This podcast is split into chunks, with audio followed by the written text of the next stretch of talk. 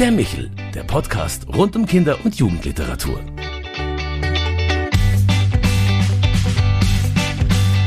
Wie schön, dass Sie sich wieder beim Michel zugeschaltet haben, unserem Podcast für Kinder- und Jugendliteratur.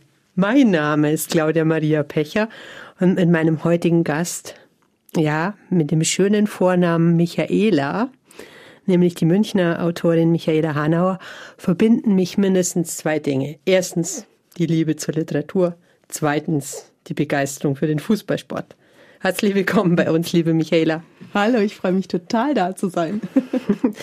ja, rechnerisch gesehen müssen wir uns mindestens seit 2014 kennen, denn da wurde dieser überragende Teamsieg Deutschlands gegen Argentinien gefeiert und parallel dazu der Bayerische Lesekick initiiert.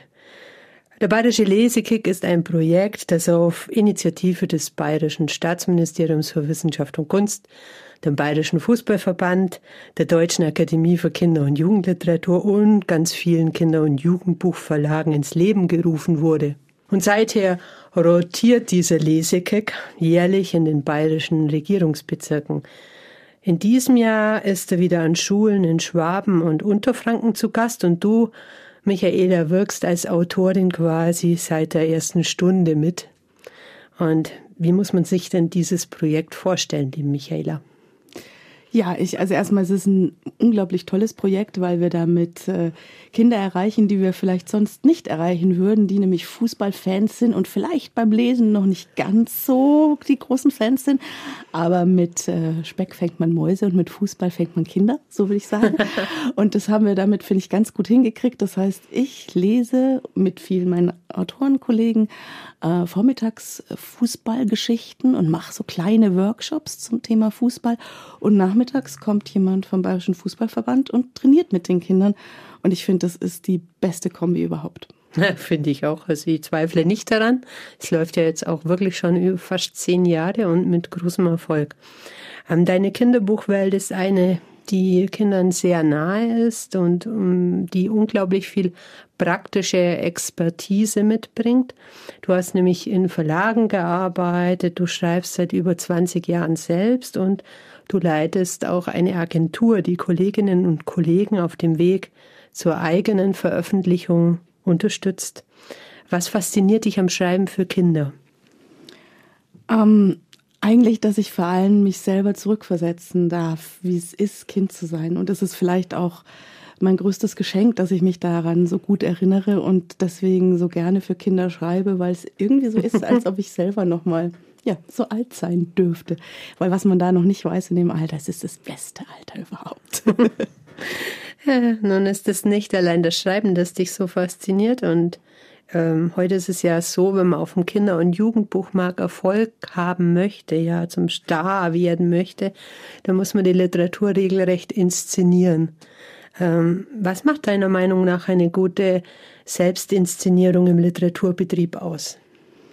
Ich glaube ein Stückchen trotzdem Authentizität, ähm, weil Kinder, gerade Kinder, merken das, wenn man ihnen was vormacht. Das heißt, es gehört schon auch ein bisschen dazu, dass man man selber bleibt und die Leidenschaft, die man möchte, dass bei den Kindern entfacht wird, auch selber mitbringt.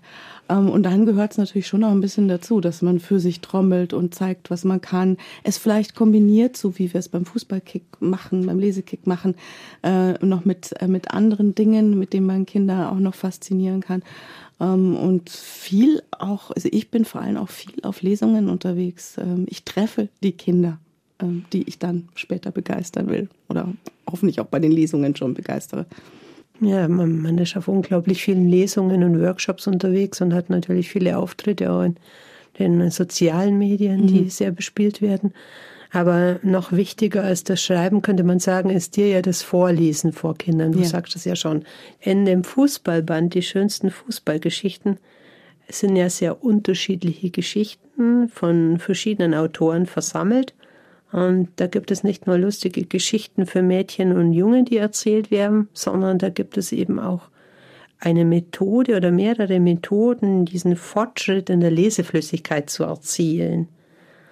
Und da spielen ja Bilder keine unwesentliche Rolle. Man steigert ja so langsam diese Möglichkeit, selbst lesen zu können, ne? Zu, zu entziffern. Wie genau funktioniert das? Also beispielsweise. Also was die Bilder betrifft, ähm, ist es natürlich ganz wichtig, dass die Bilder die Geschichte miterzählen, weil die kleinen Menschen tun sich noch sehr schwer, den Text zu entziffern. Und oft können die zwar dann ein Wort lesen, aber am Ende nicht genau wissen, was sie da eigentlich gelesen haben. Und die Bilder helfen ganz stark dabei, dass dass dieses den Inhalt auch aufnehmen funktioniert. Ansonsten ist da auch einfach die Methode drin, dass man äh, silbenweise lesen kann, dass nicht ein langes Wort gleich so überfordernd wirkt.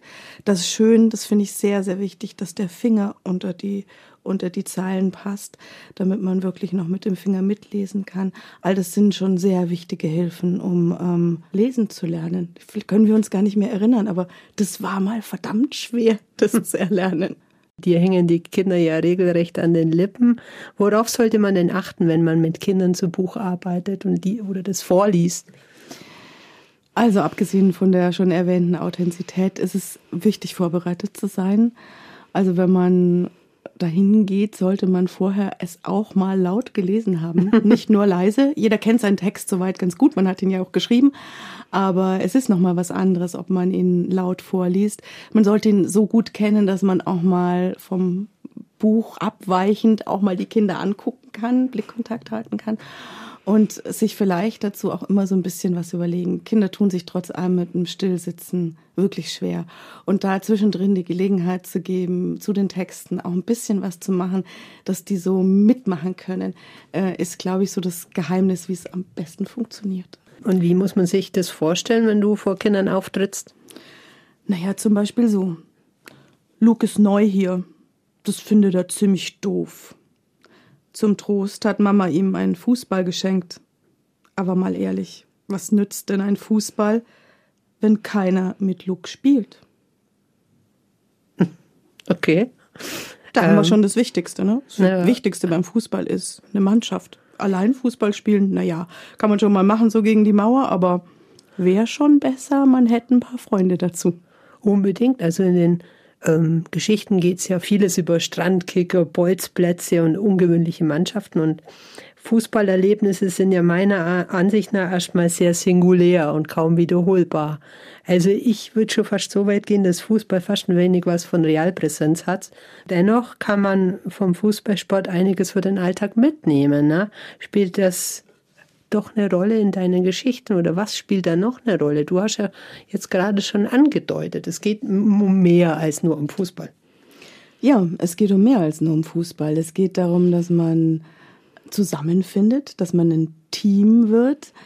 Ich denke, das ist was, was ich auch in die Klassenzimmer reintrage, weil auch dort funktioniert es besser, weil, wenn die ein richtiges Klassenteam sind. Das mache ich mit denen auch äh, bei meinen Lesekick-Lesungen, dass ich aus der ähm, Klasse eine Klasse-Mannschaft mache.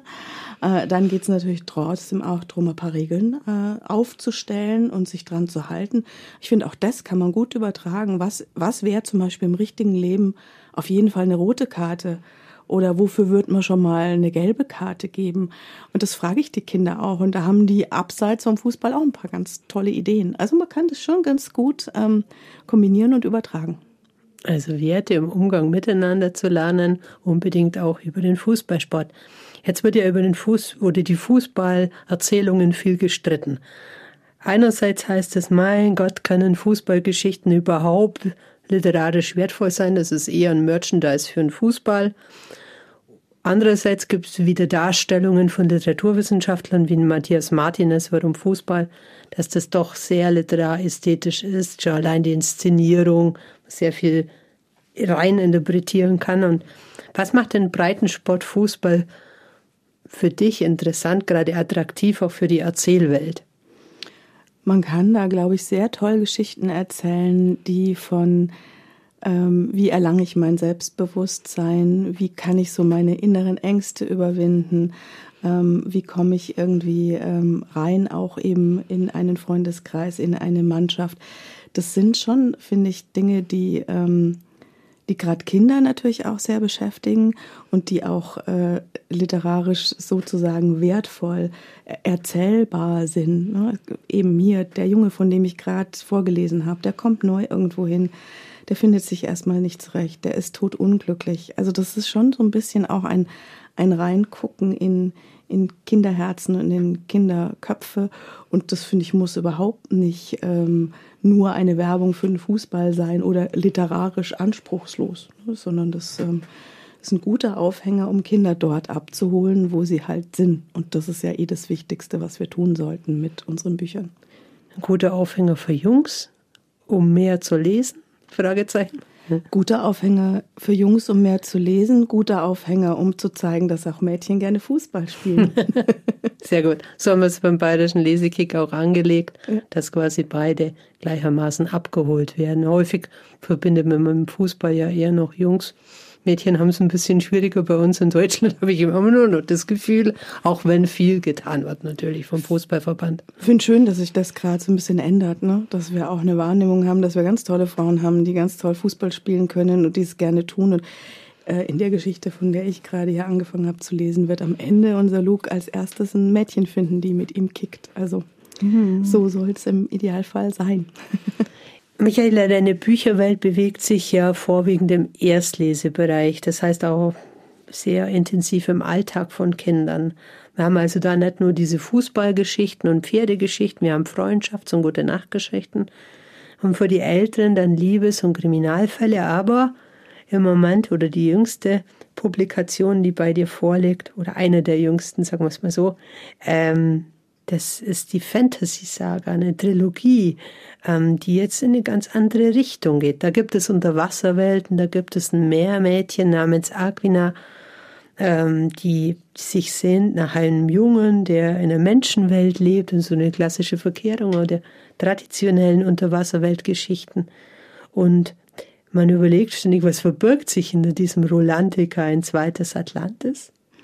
Ja, Rolantica ist schon ein bisschen anders als Atlantis. Es ist eine Unterwasserwelt, in der tatsächlich das Meermädchen Aquina lebt und der Junge, nach dem sie sich sehnt, ist ihr Bruder, von dem sie überhaupt erst in, im Buch erfährt, dass, es, dass sie einen Bruder hat und dass der noch dazu in der Menschenwelt lebt.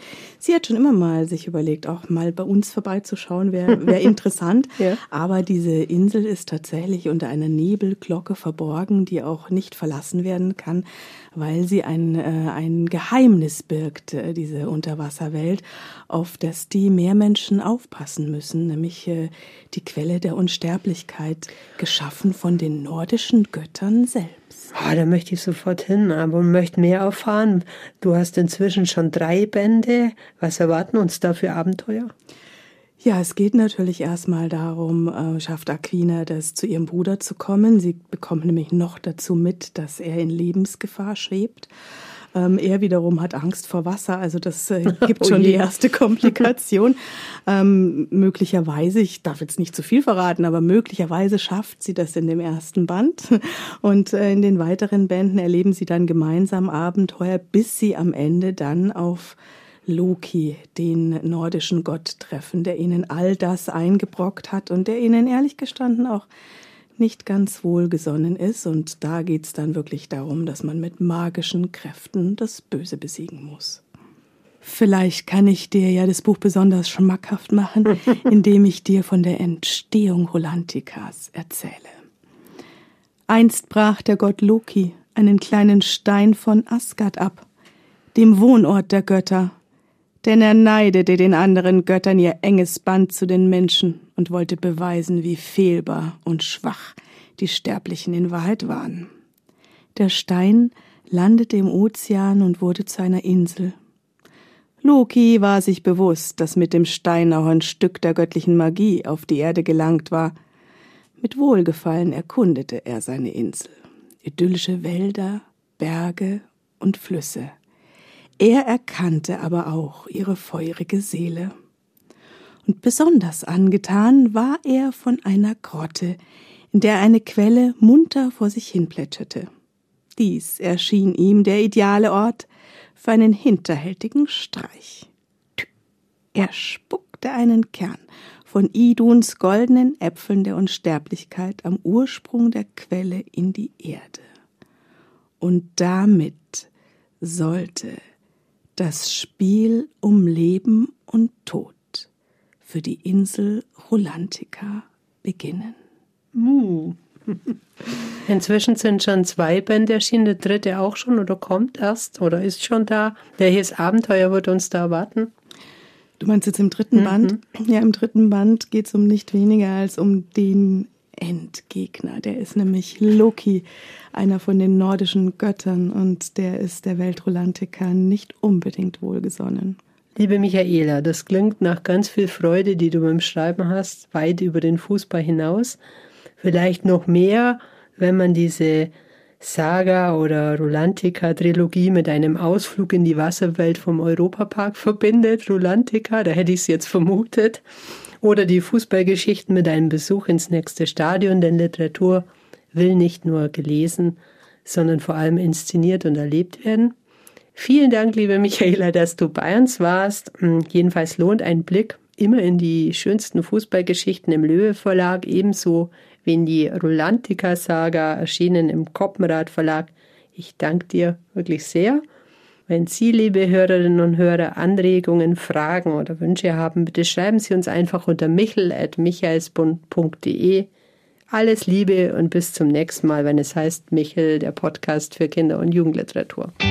Das war der Michel, der Podcast vom katholischen Medienhaus St. Michaelsbund in Kooperation mit der Deutschen Akademie für Kinder- und Jugendliteratur, produziert vom Münchner Kirchenradio.